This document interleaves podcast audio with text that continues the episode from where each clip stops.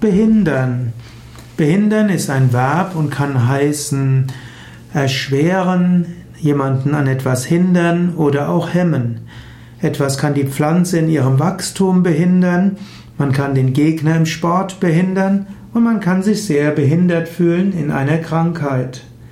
Wenn du dich behindert fühlst, dann geht es darum, diese Hindernisse entweder aus dem Weg zu, zu nehmen oder zu räumen oder auch das vorübergehend anzunehmen.